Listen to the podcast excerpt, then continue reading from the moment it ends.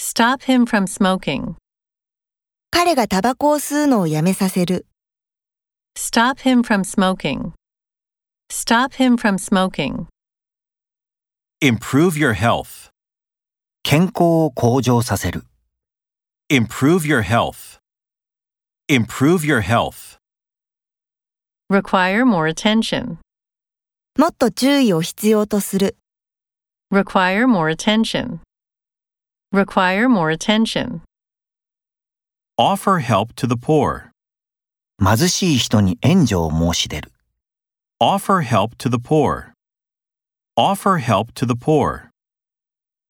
Encourage students to use computers.